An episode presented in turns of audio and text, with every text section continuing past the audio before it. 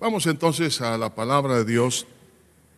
Vámonos entonces al capítulo 6 del Evangelio de Marcos. Marcos capítulo 6 del versículo 14 en adelante. Dice así, oyó el rey Herodes la fama de Jesús porque su nombre se había hecho notorio y dijo, Juan el Bautista ha resucitado de los muertos y por eso actúan en él estos poderes. Otros decían, es Elías, y otros decían, es un profeta o alguno de los profetas. Al oír esto, Herodes dijo, este es Juan, el que yo decapité, que ha resucitado de los muertos. Porque el mismo Herodes había enviado y prendido a Juan y le había encadenado en la cárcel por causa de Herodias, mujer de Felipe, su hermano. Pues la, la había tomado por mujer porque Juan decía a Herodes, no te es lícito tener la mujer de tu hermano. Pero Herodías le acechaba y deseaba matarle y no podía. Porque Herodes tenía, temía a Juan sabiendo que era un varón justo y santo y le guardaba a salvo y oyéndole se quedaba muy perplejo, pero le escuchaba de buena gana. Pero venido un día oportuno, en que Herodes, en la fiesta de su cumpleaños, daba una cena a sus príncipes y tribunos y a los principales de Galilea.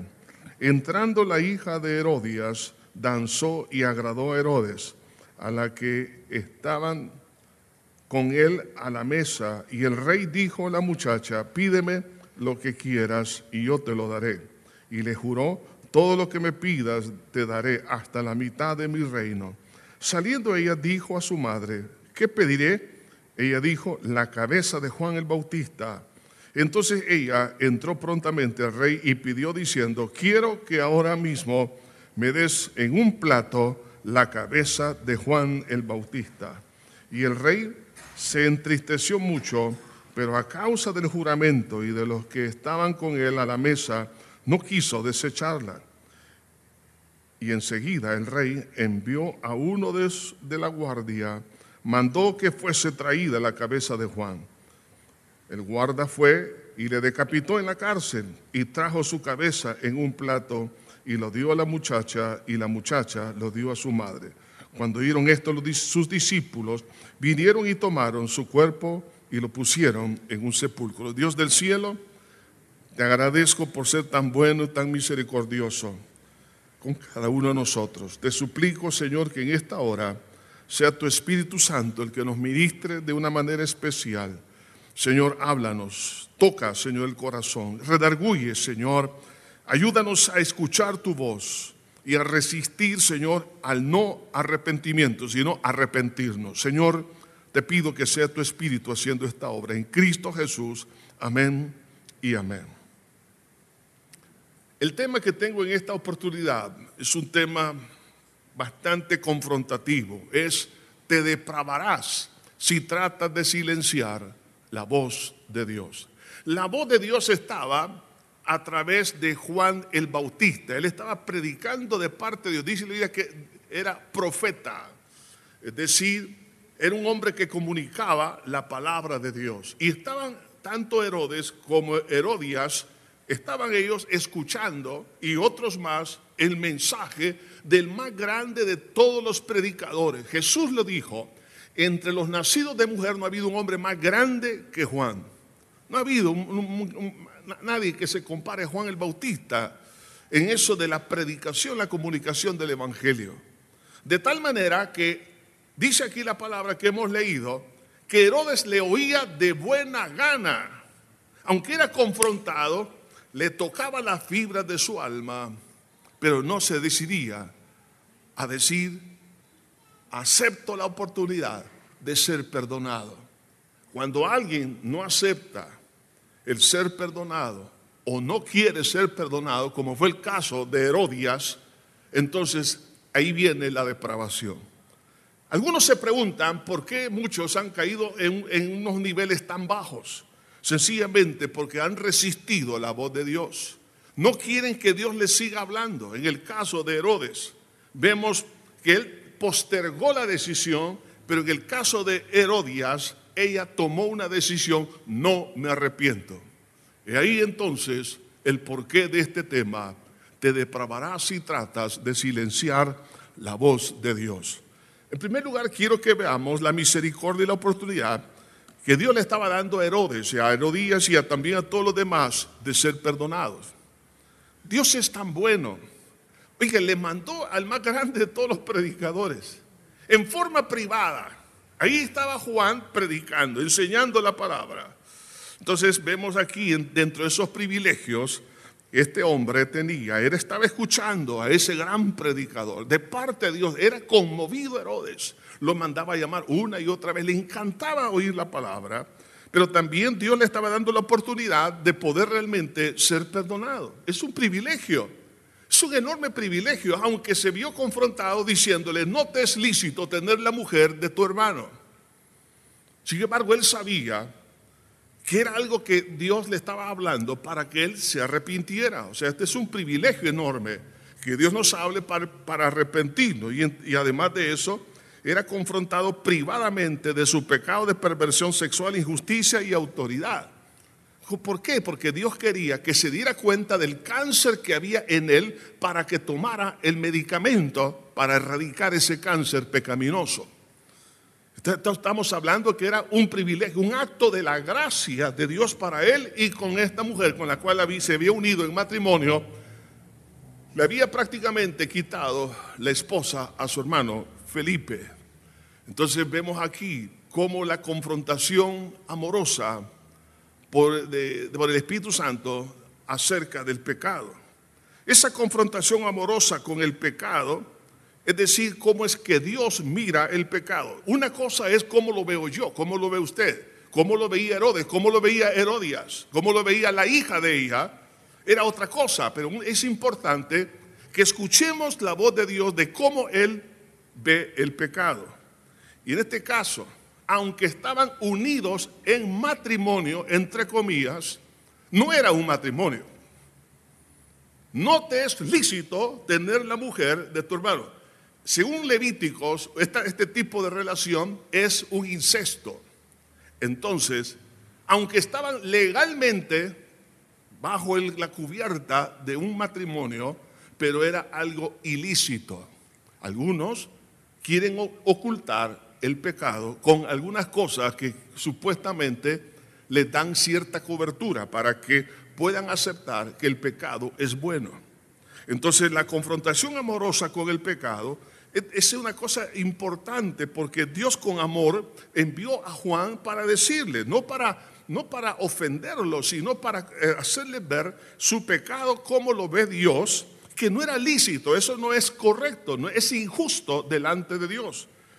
Además de, de eso, le estaba dando una oportunidad de que reconociera el pecado, le dio una oportunidad de arrepentimiento y de ser perdonado y la oportunidad para no sufrir las consecuencias del pecado.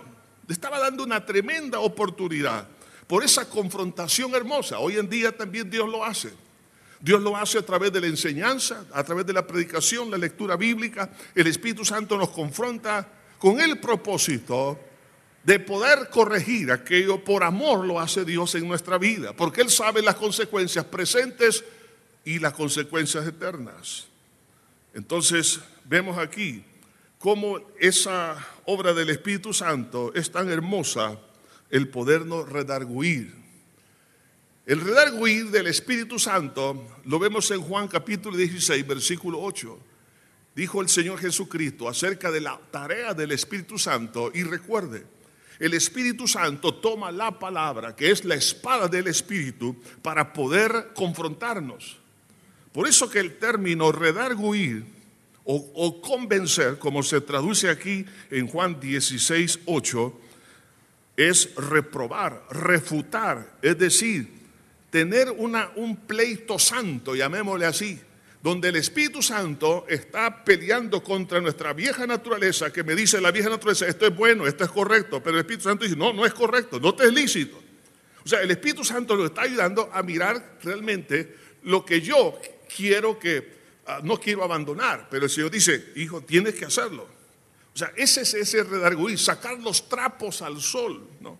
El Espíritu Santo lo hace porque, es es porque Dios nos ama, no es para ofendernos. Por eso dice aquí la Biblia que Herodes le escuchaba de buena gana porque sabía que las intenciones de la predicación de Juan eran buenas, aunque la mujer con la cual estaba viviendo no lo veía así.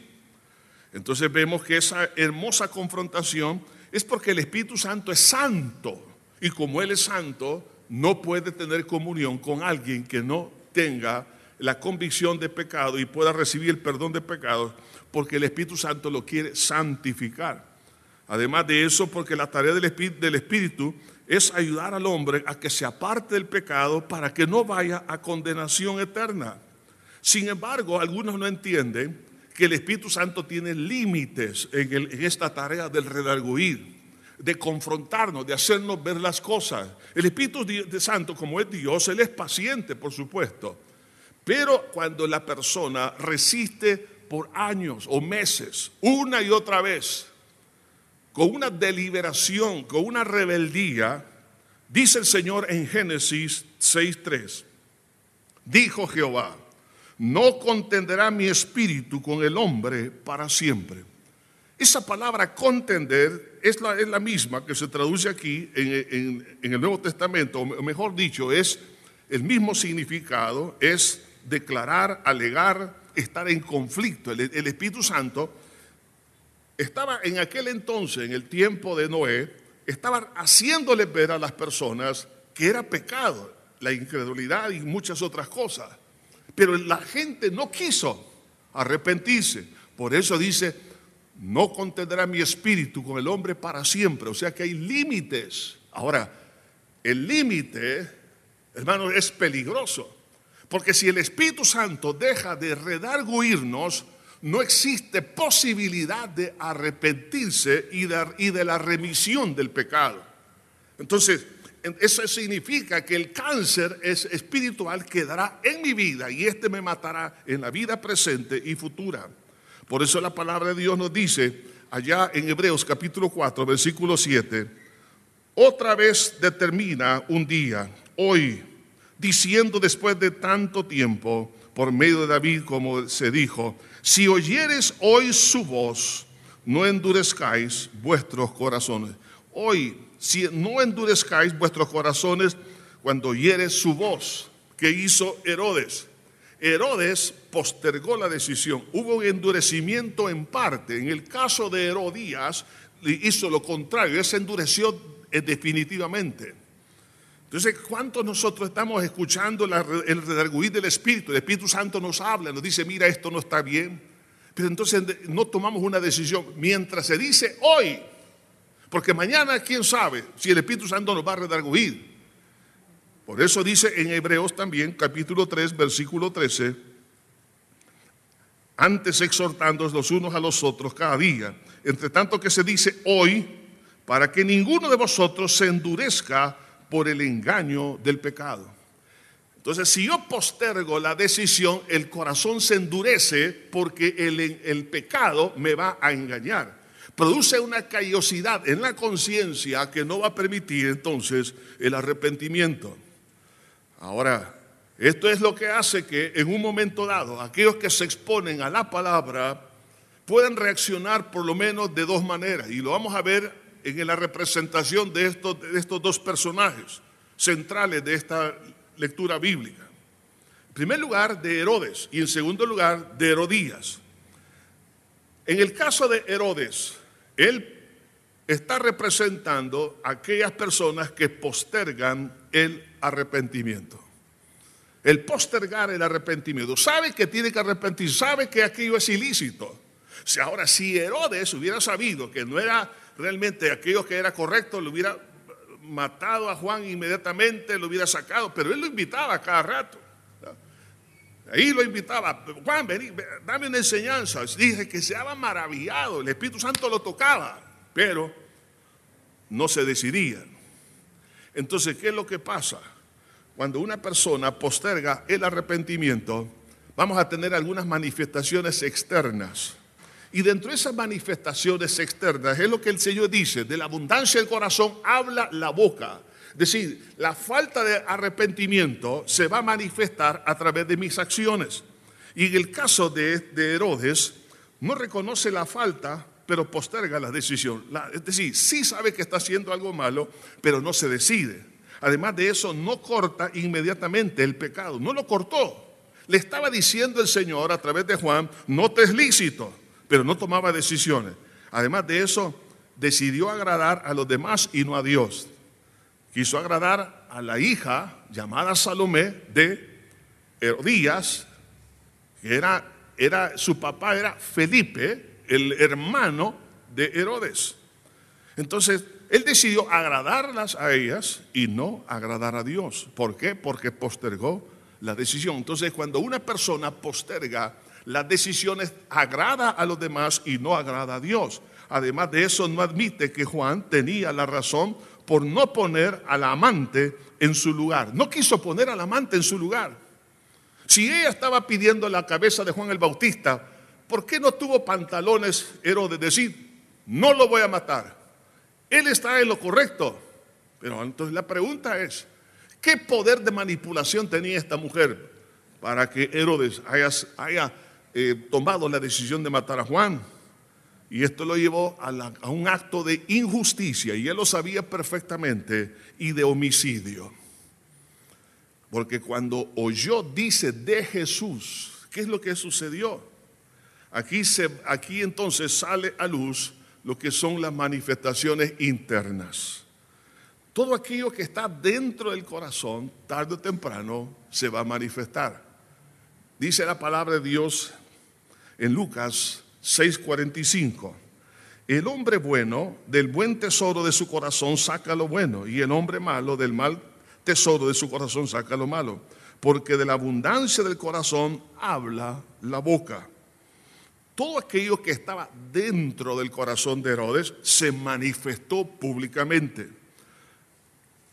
En Romanos capítulo 2 nos habla que el Espíritu de Dios o Dios mismo al poner la conciencia, y oiga, esto es, una, es algo que solo el ser humano lo tiene.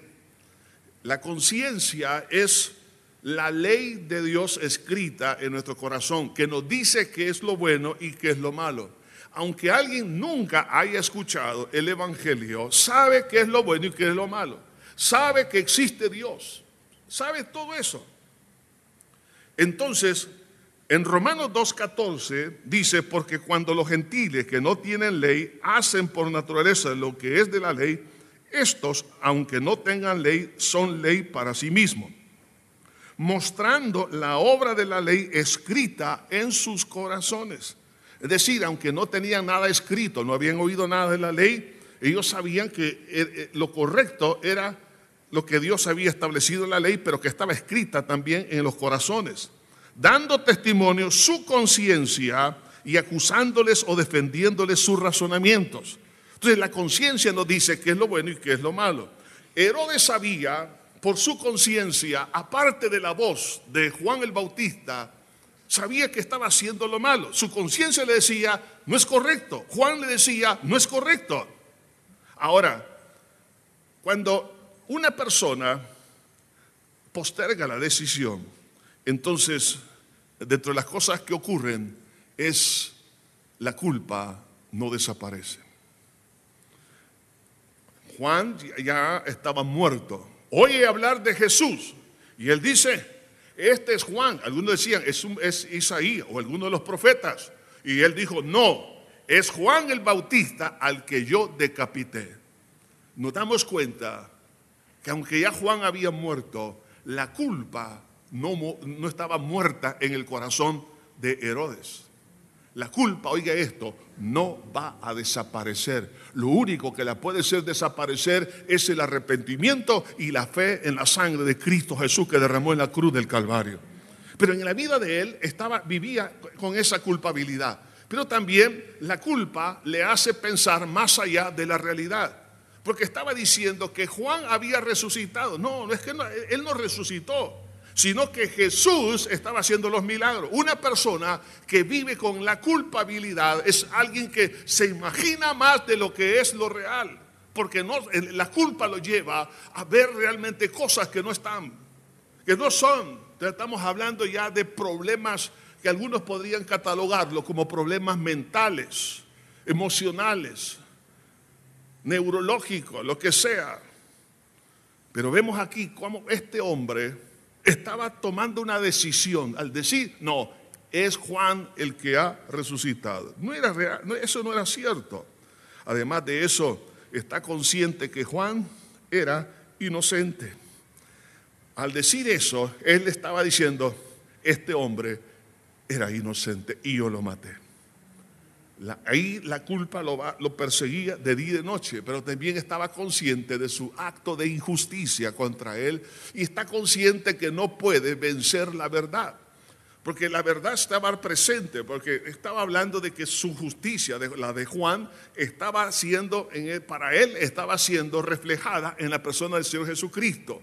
Entonces estaba viendo que él no podía vencer, aunque quiso taparle la boca a Juan o, o opacar la voz de Dios, ahí estaba el Señor Jesucristo. Y entonces él sabía que no podía competir entonces contra la verdad. Pero también cree que Dios está reivindicando a Juan por la resurrección y milagros. Nos damos cuenta que alguien que posterga la decisión de arrepentirse lo va a llevar tarde o temprano a cometer lo más grave que jamás nunca pensó cometer. Habiendo tenido la oportunidad a tiempo, no quiso. Y esto lo va a llevar a vivir miserablemente en esta tierra y por supuesto en la vida eterna. Flavio Josefo, el historiador, dice que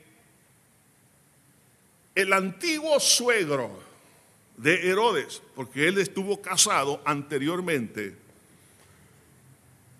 que era rey, al oír que él se había unido en matrimonio ilegalmente con la esposa de su hermano, entonces esto lo motivó para atacarle y fue destruido. Todo su gobierno, todo su imperio fue destruido. Y todos empezaron a, tomar una, una posición al respecto y decían que esto le había ocurrido por la injusticia que cometió contra su hermano Felipe. Porque nadie aceptaba eso. Es lo que pasa hoy en día. Hay mucha gente que no, no acepta lo que usted está haciendo. Y aunque usted diga, yo lo acepto, no me importa lo que los demás digan, pero ¿sabe qué? Y si Dios no lo acepta, entonces, ¿qué está haciendo? Tome una decisión antes que. Mire, Dios no quería que le pasara esto a Herodes.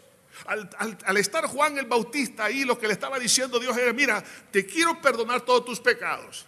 Quiero ayudarte a ser restaurado, a pesar de que has sido una mala gente, no, una mala persona, has cometido tanta vileza, pero el amor de Dios te puede alcanzar. Pero él no quiso, no, quiso tomar la decisión oportunamente.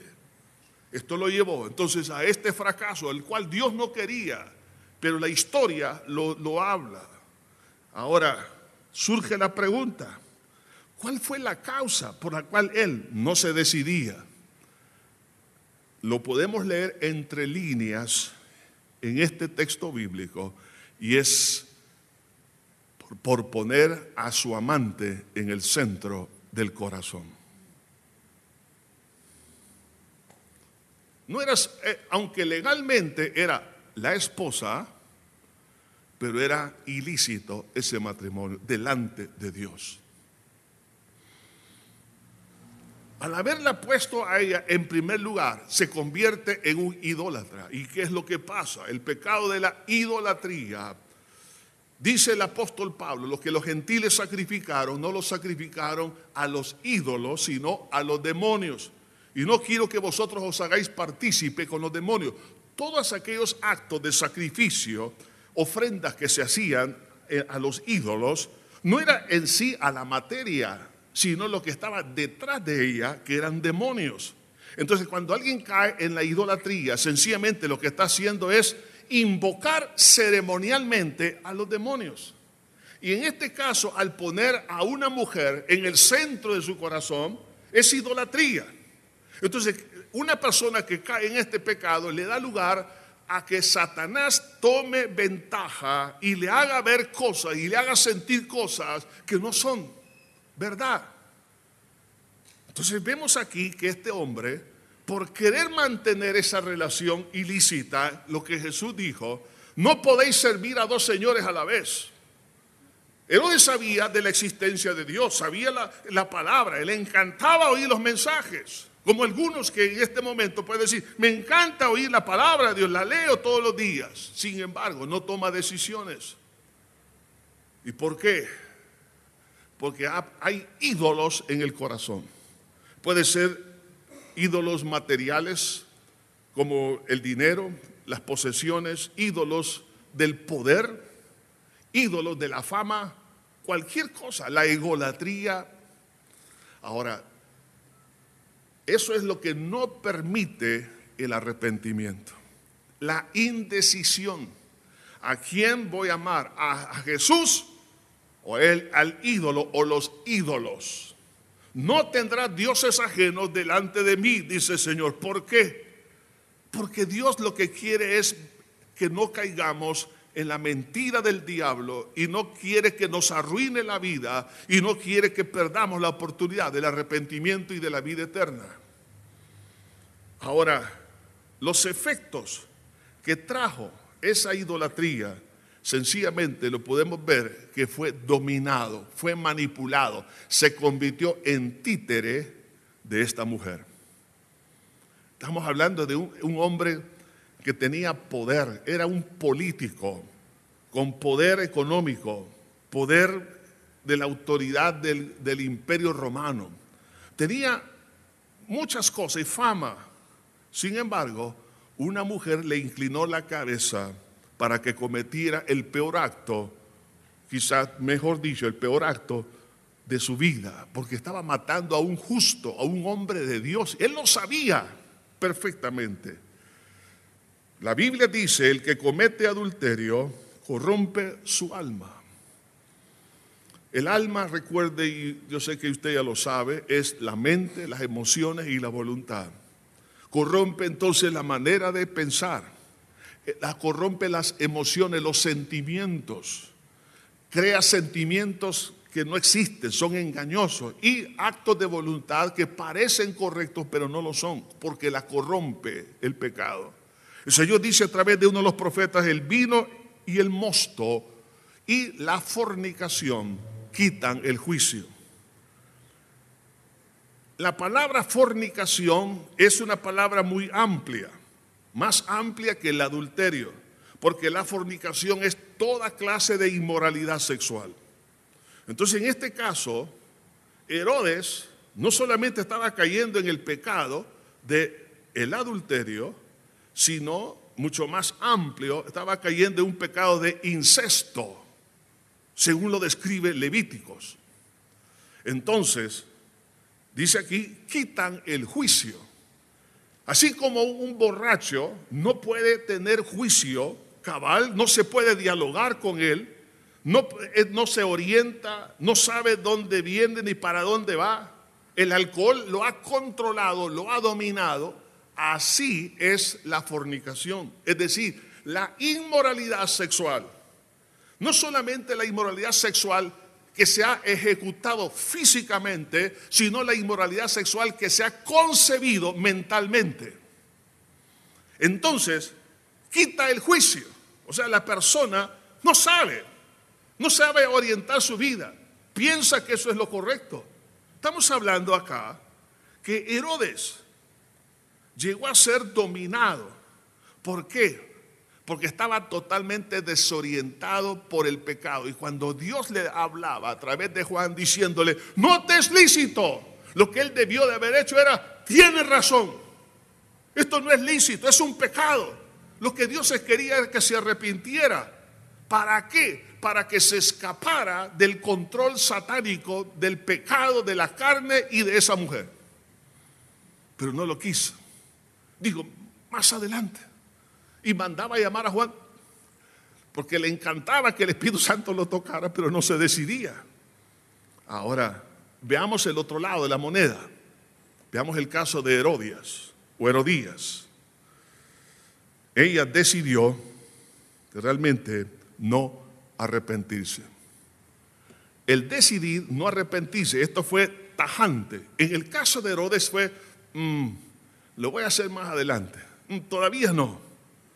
Pero esta mujer decidió, no me voy a arrepentir. Ella escuchó el mismo mensaje.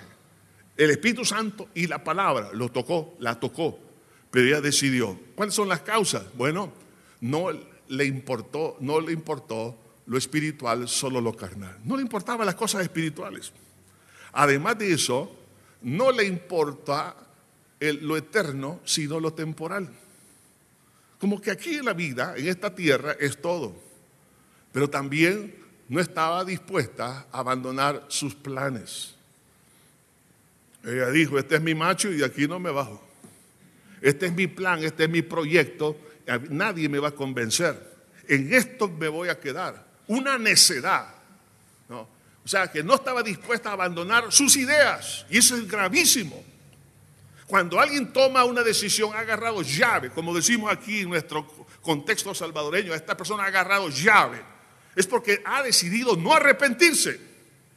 No le importa los mensajes, no le importa lo que digan los pastores a través de la palabra de Dios, no le importa el redarguir del Espíritu Santo. El Espíritu Santo le habla en las noches, los días, eh, por sueño, le está hablando eh, por la conciencia, le está hablando a través de circunstancias, pero no quiere decidirse. Entonces, ¿qué pasa? Entonces viene el proceso escalonado de la depravación. Y no está dispuesta, por supuesto, a arrepentirse. Y, no, eh, y además de eso, no quiere que Dios intervenga en sus planes. No solo la gente, sino Dios no te metas conmigo. Y desprecia a Dios por la basura. ¿Cuál era la basura de esta mujer? Que lo veía como un tesoro no era que estaba enamorada de Herodes. Si ella hubiese amado a este hombre, le hubiera dicho, Herodes, Juan tiene razón. Mira, por amor a ti, entonces eh, te pido que te arrepientas y vamos a romper esta relación. Hay una canción, mire, me acaba de ocurrir, me acaba de venir que tiene una, una historia bien interesante. Es un ah, autor cubano que él tenía una novia, pero en un momento dado él fue afectado por la tuberculosis y él quería casarse con ella. Y entonces él tuvo que romper esa relación para no contaminarla a ella. Y es esta canción que dice más o menos así. No es falta de cariño. ¿Qué más? Por tu bien te tengo que decir. Mire, algún versículo bíblico no se lo sabe, ¿no? Y por tu bien te digo adiós.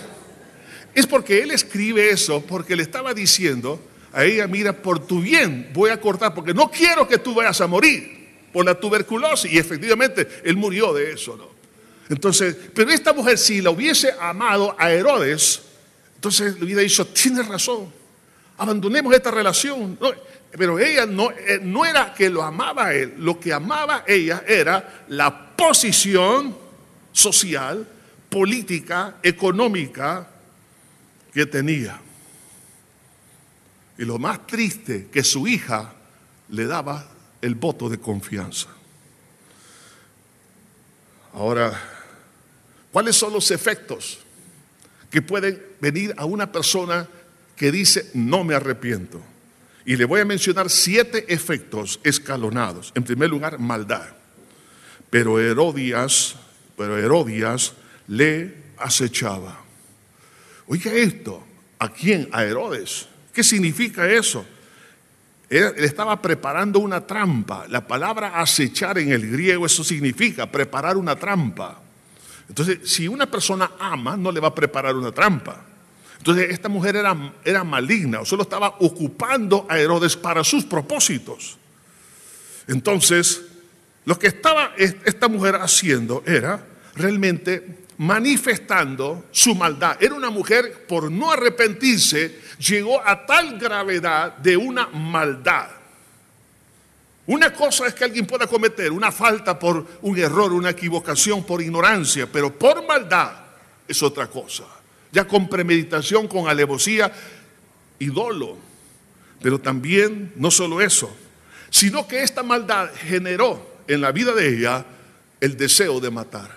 Dice ahí la palabra de Dios y deseaba matarle.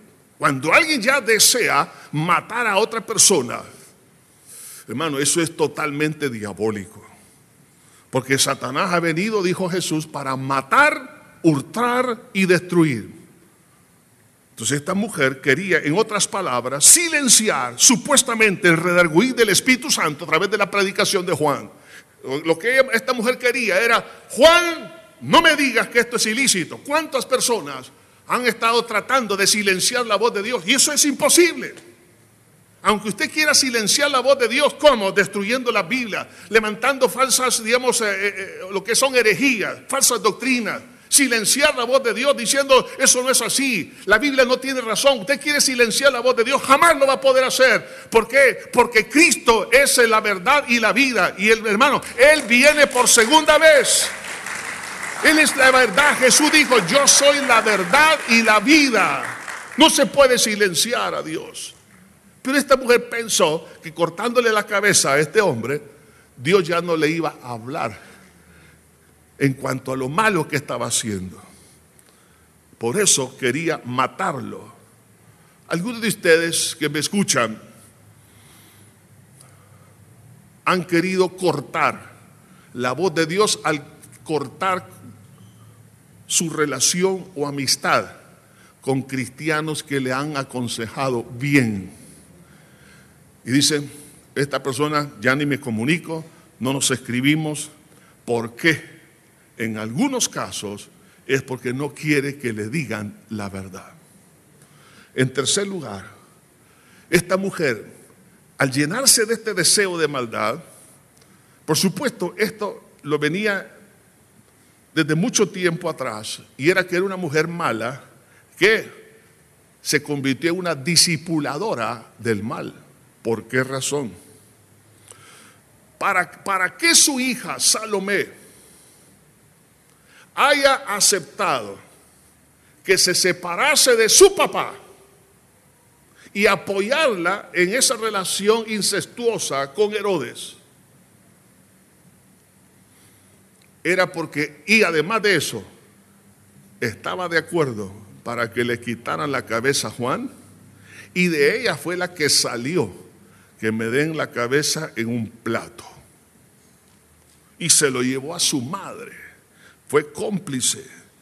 Entonces vemos aquí que cuando alguien no se, es decir, ya decidió no arrepentirse, va a empezar a, a caminar en maldad, va a tener deseo de destruir a los demás, se convierte en un discipulador y manipulador para que las personas sigan el camino perverso que esta persona tiene. Y además de eso, no ama, no ama al que dice amar.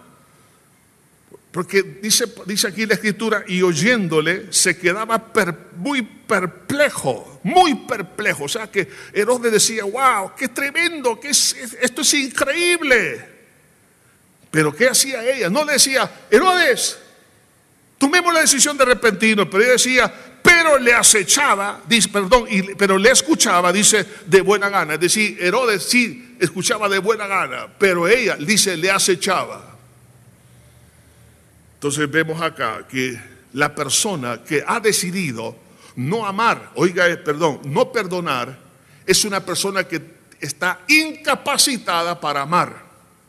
No puede amar. ¿Por qué? Porque la Biblia dice que el amor es derramado en nosotros por su espíritu. Es decir, cuando recibimos a Cristo, el Espíritu Santo trae la semilla del amor ágape. Y ese amor ágape se manifiesta, pero cuando alguien ha bloqueado el arrepentimiento, es incapaz de amar. Incapaz. Porque no es por ejército, no es con ejército ni con fuerza, sino con mi espíritu. Porque el amor ágape no es un amor humano, es un amor divino. Además de eso, lo lleva a vivir en el acecho. La palabra acechar es el concepto del cazador que acecha a su víctima, la observa, analiza sus pasos, procura ir, eh, llegar lo más eh, silenciosamente posible, le pone trampa hasta que la víctima cae. Eso es la palabra acechar, que se traduce aquí en, en esta porción que hemos leído, es un concepto de la cacería.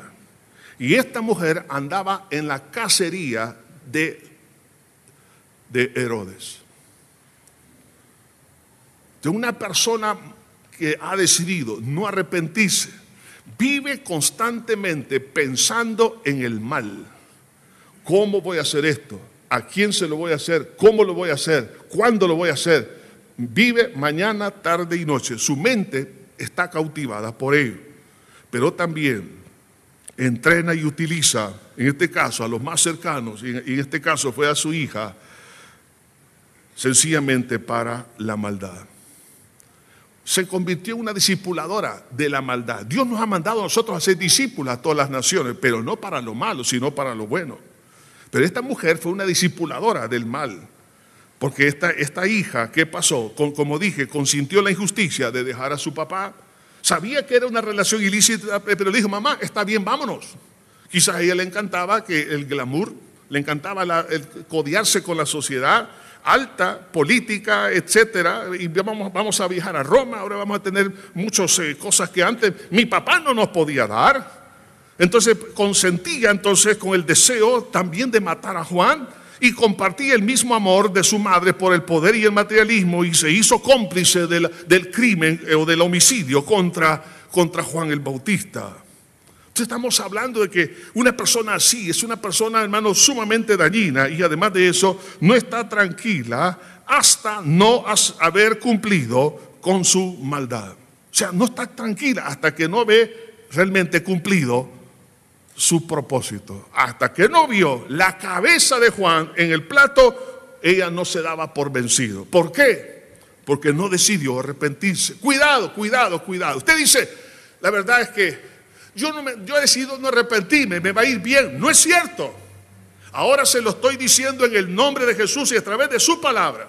Si usted posterga la decisión como lo hizo Herodes, entonces tarde o temprano se va a ver obligado en una encrucijada en su camino, porque y no tendrá la capacidad de hacer lo justo, y entonces va a ser realmente algo aberrante, como lo hizo este hombre.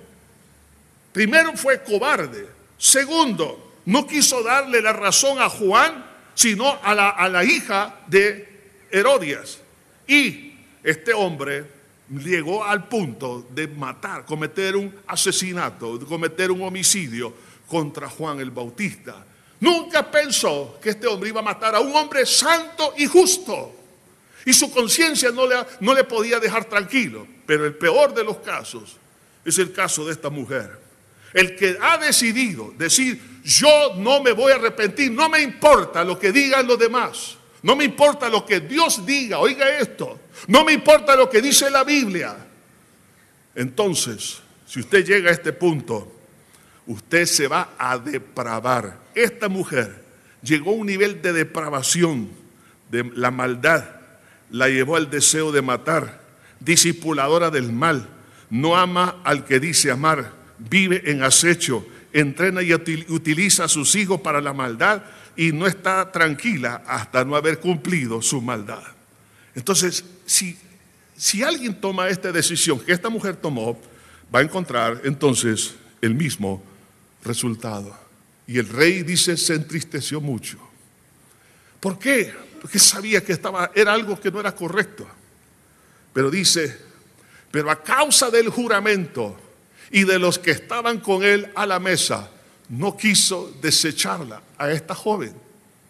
No quiso avergonzarla. Pero es ahí donde él pudo haber admitido, me equivoqué. Dije que iba a dar la mitad de mi reino, pero ahora lo que me estás pidiendo no es correcto. Pero por la falta de pantalones, entonces quiso agradarla. Una persona que decide no arrepentirse o posterga el arrepentimiento no tendrá los pantalones para escoger la verdad, sino que por el amor a la popularidad, por amor a, lo que la gente, el apoyo que le puedan dar, entonces esa persona va a vender la verdad por el apoyo que otros le den, por los que estaban ahí en la mesa. ¿Quiénes eran? El liderazgo de todo su gobierno. No quería quedar mal, porque quería siempre verse como alguien que, cumplía su palabra. Y quiso agradarla a ella y mandó a matar a este hombre. No quiso desecharla. Entonces, vemos aquí los polos del que posterga el arrepentimiento y del que no quiere arrepentirse. En primer lugar, el que posterga la decisión de arrepentirse es representado por Herodes y el otro polo es el que no quiere arrepentirse, como Herodías. Ahora, el que posterga la decisión de arrepentirse, entonces pierde la fortaleza espiritual. Herodes perdió la fortaleza que pudo haber tenido, pero no la quiso. Se convierte en esclavo de la opinión de los demás. Será manipulado por los instrumentos del diablo, como fue esa mujer. Y además vivirá en tristeza por violar su conciencia y se convertirá en un cobarde por su orgullo. Si todas estas cosas se están dando por no arrepentirse, son elementos que deben de ser analizados. ¿Estoy yo perdiendo capacidad espiritual? ¿Me estoy convirtiendo en esclavo de la opinión de los demás?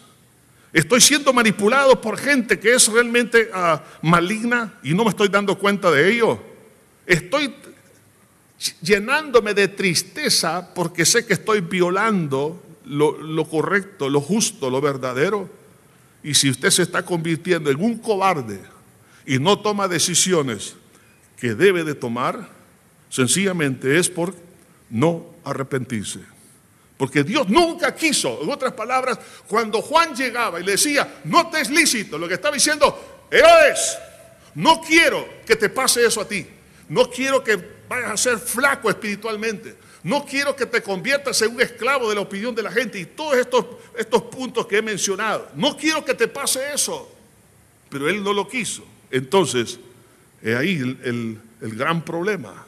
Ahora, el que no quiere arrepentirse, como el caso de Herodías o Herodías, trata de justificar el pecado como algo bueno. Ella quiso ver aquello como algo bueno. Por eso quería silenciar a Juan vive bajo la esclavitud del pecado y los demonios. ¿Por qué? Porque la Biblia dice que Satanás es homicida. Y Jesús se lo dijo a los fariseos, vosotros sois hijos del diablo, porque el diablo es homicida.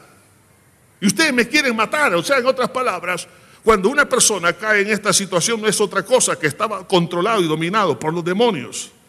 Además, llega entonces a perder la oportunidad que su deuda moral sea cancelada por el Señor Jesucristo y se autocondenará eternamente. De ahí entonces que la depravación viene cuando se resiste la voz de Dios. Y en este caso, tanto Herodes como Herodías se depravaron por resistir el redarguir del Espíritu Santo. Eso es una, algo hermoso, es algo bueno. ¿Qué estaba haciendo Juan? ¿Haciéndole daño? No. Esa mal pareja, ¿no? Porque no era un verdadero matrimonio. Dios no estaba haciéndole daño, pero ellos lo interpretaron así. Y algunos que me escuchan piensan que cuando están escuchando el Evangelio es porque Dios lo quiere dañar sus planes. Al contrario, porque el Señor sabe que detrás de todo eso hay planes diabólicos que lo quieren destruir a usted ahora y eternamente. Pero por eso el Señor dice, arrepiéntete, hijo. No te es lícito vivir en esta condición. Ahora, tarde o temprano, Herodes y Herodías murieron. ¿A dónde fueron? Lo más seguro que al infierno. Juan murió. ¿A dónde fue? A la presencia del Señor. El Señor da las razones por qué algunos no deciden arrepentirse Jesús dijo, y esta es la condenación, que la luz vino al mundo y los hombres amaron más las tinieblas que la luz. Ahí está. Amaron más las tinieblas que la luz y por eso no se arrepintieron. Ese dice Jesús, esta es la condenación. En otras palabras, tú te condenas porque decides amar las tinieblas y no la luz. No quieres el arrepentimiento. Tú decides no arrepentirte. Dios nos habla, nos habla una y otra vez. La voz de Dios está presente y gracias a Dios por ello. Yo no sé cuántos de los que me están escuchando, Dios les está hablando y les está diciendo, hija, hijo, si oyeres hoy mi voz, no endurezcáis vuestros corazones. Este es el día de arrepentimiento. Mañana puede ser demasiado tarde. Padre, venimos delante de ti en esta hora, pidiéndote perdón. Perdona, Señor, todos, todos nuestros pecados. Límpianos con tu sangre preciosa, Señor. quiero hacer una pregunta, tanto a aquellas personas que nos escuchan por televisión o las redes sociales, como a aquellos que están aquí presentes. ¿Cuántos están dispuestos a decirles, hoy tomo la decisión de arrepentirme, no voy a dejar un día más? No quiero ser insensato, no quiero confiar en mi falsa prudencia que me puede llevar a la derrota total. Hoy me arrepiento. Si usted es ese hombre, esa mujer, ahí donde está, repita conmigo esta oración de fe. Padre eterno, que estás en los cielos, reconozco que soy pecador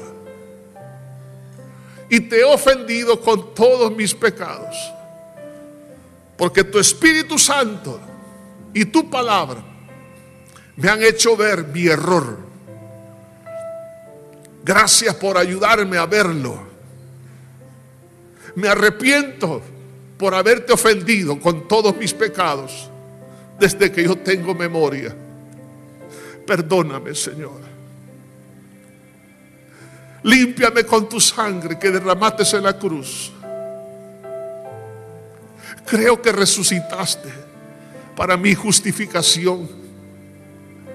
Por eso te abro mi corazón y te recibo como mi único Salvador y Señor de mi vida. Gracias, Señor. Siga orando. Ahora, pueblo de Dios, amada hermana y hermano, no postergue la decisión. Tú que te has alejado y quieres justificar tu pecado,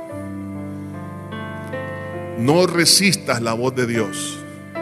Nada te va a salir bien en esta vida ni en la próxima. No te llegues, no llegues al punto de una depravación de la cual ya no hay retorno. Este es el momento.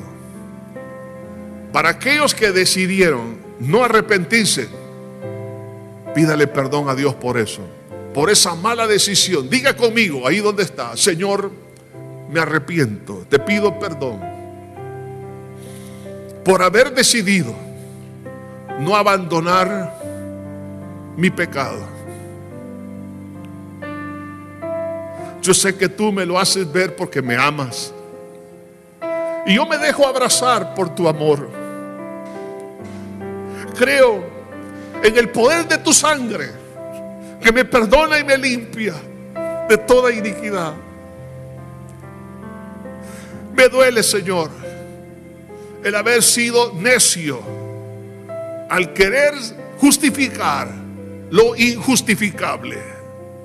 Perdóname, perdóname. Gracias Señor. Gracias Jesús. Ven a Él. Póngase en pie. Ven a Él. Que te espera. Dele alabanzas al Señor al buen Salvador. Ven a Él, ven a Él, que te espera tu buen Salvador. Todos aquellos que han dado este paso de fe, que se encuentra en casa o fuera de casa, por favor, le invitamos que también se pueda congregar con nosotros aquí en el templo para poder seguir un proceso de fortalecimiento y edificación por el conocimiento de la palabra y el servicio cristiano. Por eso le invitamos a que venga. Pero todos aquellos que han tomado la decisión de entregarle su corazón a Cristo, si hay alguien acá que lo hizo, le queremos regalar un Nuevo Testamento. Levante su mano y los sugieres se van a acercar para entregárselo. Habrá alguien que tomó la decisión y dijo, sí, yo le pedí perdón al Señor. Solamente levante su mano ahí donde está y se van a acercar. Lo sugieres para que usted se lleve esta literatura. Que Dios me lo